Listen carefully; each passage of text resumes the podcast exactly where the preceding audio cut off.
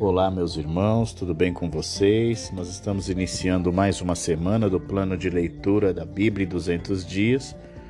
É a nossa vigésima semana e hoje é o nosso dia de número 134.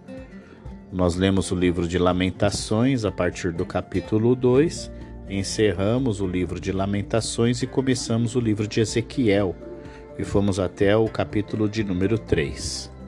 Em Lamentações, capítulo de número 2, o profeta Jeremias continua descrevendo a grande dor de Jerusalém. Neste poema, o tema principal é a calamidade que se abateu sobre Judá e foi obra de Deus.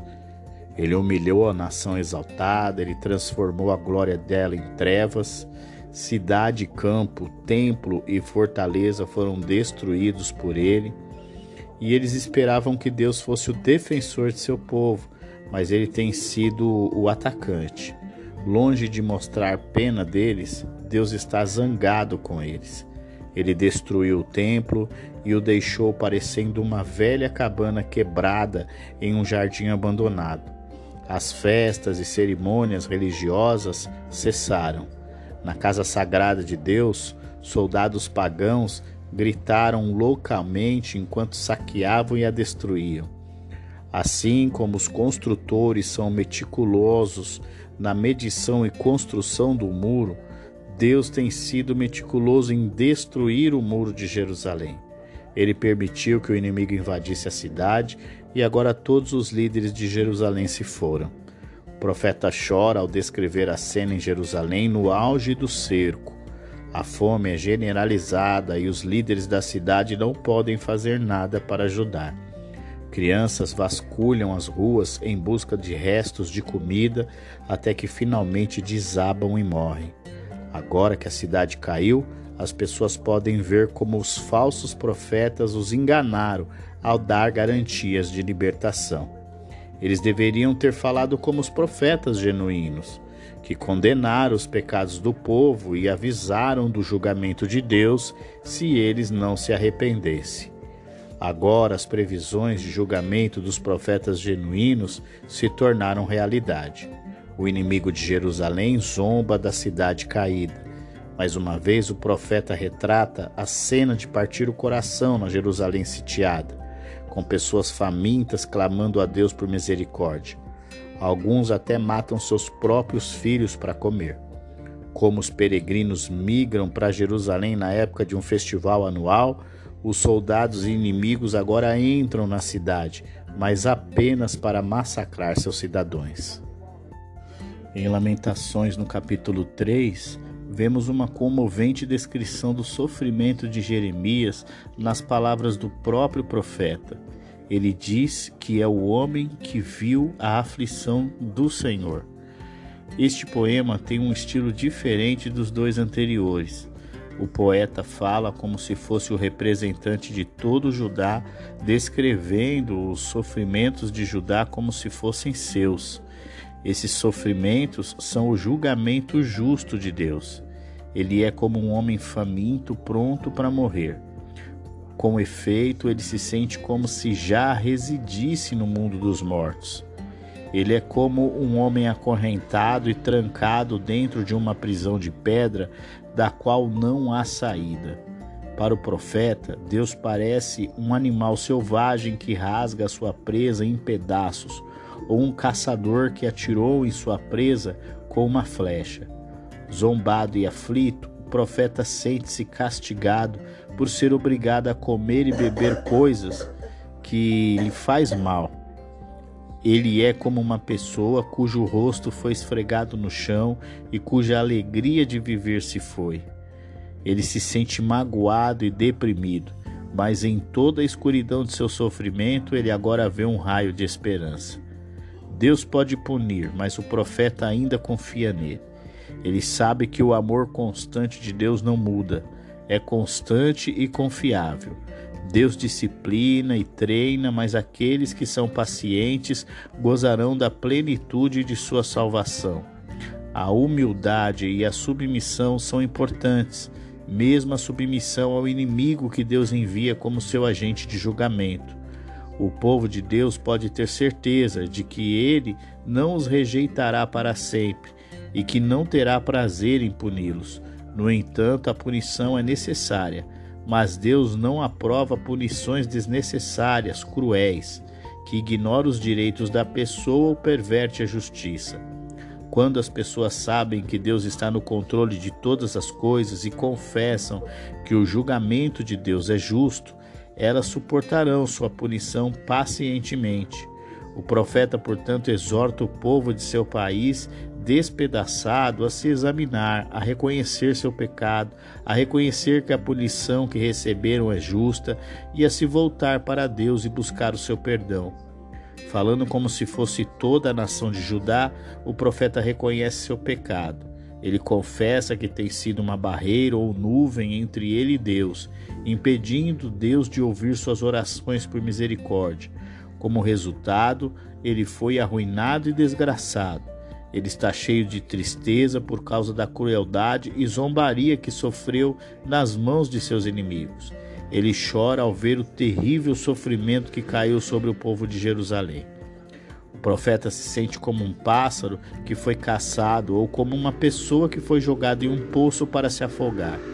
Mas agora que ele está arrependido, Deus ouve os seus gritos por ajuda e lhe garante que ele não precisa ter medo. Ele sabe finalmente que Deus o salvou. Ao mesmo tempo, ele lembra a Deus da crueldade daqueles que o perseguiram, pois eles zombaram dos aflitos sem coração, e ele deixa o julgamento de tais pessoas nas mãos de Deus.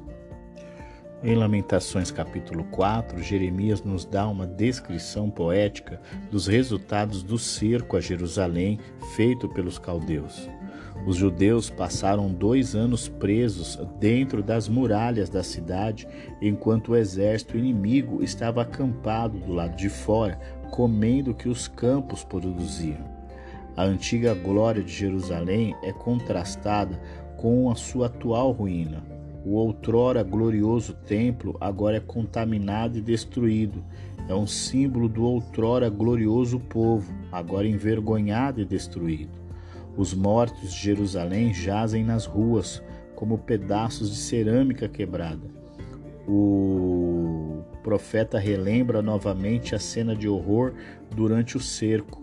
Animais selvagens fornecem comida para os seus filhos, mas em Jerusalém as mães não podem fornecer comida para os seus filhos. Nobres ricos morrem nas ruas como mendigos. O castigo de Sodoma foi grande, mas o de Jerusalém é maior, pois Sodoma foi destruída em um dia, mas Jerusalém foi destruída em meio a uma longa e amarga agonia. Mesmo as classes mais altas, que gastavam muito tempo e dinheiro fazendo-se belas, agora são feitas por causa de doenças e fome. Seria melhor ser morto em batalha do que morrer de fome ou ser forçado a comer os filhos. Os habitantes de Jerusalém pensavam que, porque Deus era seu Deus, nenhum inimigo poderia conquistar sua cidade. Mas agora o próprio Deus a destruiu. Os principais culpados pela queda de Jerusalém são seus líderes corruptos, especialmente profetas e sacerdotes. Eles, mais do que ninguém, foram responsáveis pelas injustiças que trouxeram o julgamento de Deus sobre a cidade. Percebendo isso, as pessoas agora tratam seus ex-líderes como leprosos e os expulsam da cidade. Quando os fugitivos tentaram, tentam se estabelecer em outros lugares, a população local se recusa a recebê-los.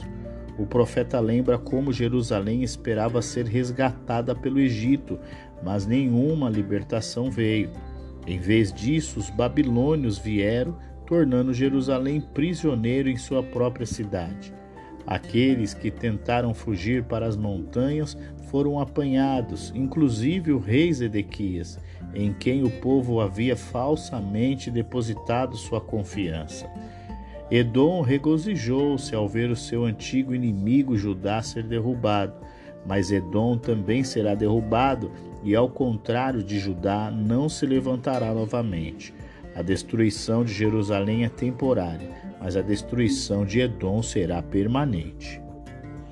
Em Lamentações, no capítulo 5, vemos Jeremias voltando mais uma vez seu rosto para o Senhor. Ele ora a Deus por todo o capítulo, pedindo que o Senhor tenha misericórdia deles, que não os rejeite para sempre.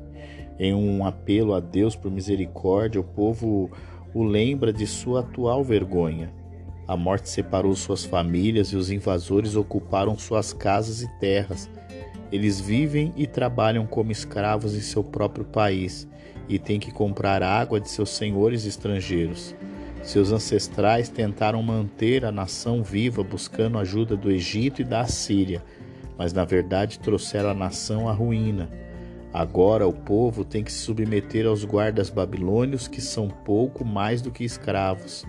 As condições em Judá são terríveis. As pessoas têm que procurar alimento nas regiões áridas do país e, ao fazê-lo, correm o risco de morrer por causa dos bandidos do deserto. Mulheres judias são estrupadas, ex-líderes são torturados e crianças são forçadas a trabalhar como escravas. O velho modo de vida se foi, e com ele toda a celebração e alegria. Pessoas em todos os lugares estão infelizes, desanimadas e envergonhadas.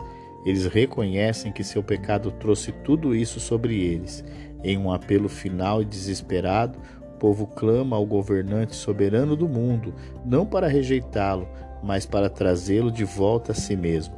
Eles pedem que ele restaure sua nação e lhes dê a felicidade que antes desfrutavam. Deus é eterno e imutável, e eles são seu povo certamente ele não os esquecerá. E assim nós encerramos o livro de Lamentações e começamos agora o livro de Ezequiel.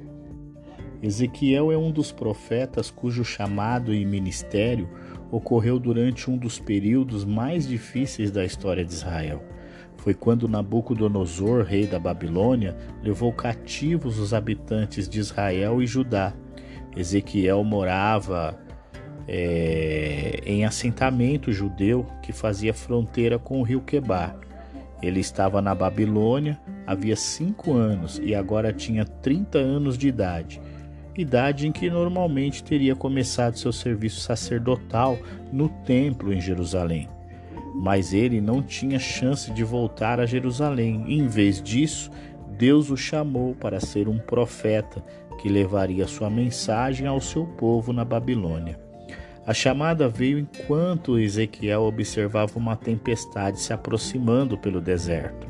Ele estava olhando com particular interesse para as mudanças surpreendentes de cor produzidas no céu pelo reflexo do relâmpago nas nuvens negras. Só então ele viu algo que parecia sair das nuvens. Ezequiel logo descobriria que o objeto era uma carruagem de fogo mas sua primeira observação foi que tinha a forma de um quadrado oco, com uma criatura viva de pé em cada canto. Essas criaturas vivas eram de uma ordem de seres celestiais, conhecida como querubins. Cada um tinha um corpo humano, mas quatro faces, e suas asas estendidas se encontraram para formar os lados do quadrado. Outras asas formaram suas roupas. A coisa toda parecia estar viva e poderia se mover em qualquer direção. Um relâmpago brilhou de algo que parecia carvão em brasa ou uma tocha acesa que estava contida no meio da praça. Em cada canto da praça havia uma roda, que na verdade parecia mais com duas rodas, uma perpendicular à outra. Agora ele podia ver claramente que o objeto de fogo era uma carruagem e as rodas permitiam que a carruagem se movesse livremente em qualquer direção. Até as rodas estavam vivas, pois compartilhavam a vida das criaturas vivas. Quando a carruagem se movia, o som do movimento das asas estendidas das criaturas eram como uma cachoeira ou um trovão. Quando a carruagem parou, as criaturas baixaram as asas. Acima das cabeças das criaturas havia uma plataforma brilhante que sustentava o trono de Deus. Sentada acima desse trono e rodeada por um arco-íris estava uma figura de fogo, de contorno humano, mas tão deslumbrante que Ezequiel não conseguia descrevê-la. Vencido por essa visão incrível, ele só podia cair e ouvir a voz que falava com ele. Em Ezequiel capítulo 2, o profeta Ezequiel ouve a voz de Deus. O Senhor fala com o profeta e ordena que ele profetiza à nação de Israel. Em contraste com Deus glorioso e todo-poderoso, Ezequiel é tratado apenas como filho do homem. Esta era uma frase hebraica que aqui significa simplesmente homem mortal, que é usada consistentemente ao longo do livro quando Ezequiel é abordado. Deus enviaria Ezequiel com sua mensagem ao seu povo rebelde. Ezequiel foi avisado de que poderia sofrer tratamento cruel nas mãos de seus conterrâneos, mas precisava perseverar. Quer eles atendessem às suas palavras ou não, eles saberiam pelos, pelo menos que ele era o profeta de Deus, porque o poder de Deus estaria operando nele. Ezequiel não devia compartilhar a atitude obstinada do povo. Ele teve que declarar tudo o que Deus lhe disse para declarar, mesmo quando a mensagem era de lamentação, luto e dor. Ele teve que comer o rolo contendo a mensagem de Deus o que significa que ele fez sua a mensagem de Deus antes de dá-la aos outros. Chegamos ao nosso último capítulo de hoje, Ezequiel, capítulo número 3, e vemos a responsabilidade do profeta com a palavra de Deus destinada à nação de Israel. É muito importante notar que o Senhor Deus envia Ezequiel a um povo rebelde, endurecido, insensível.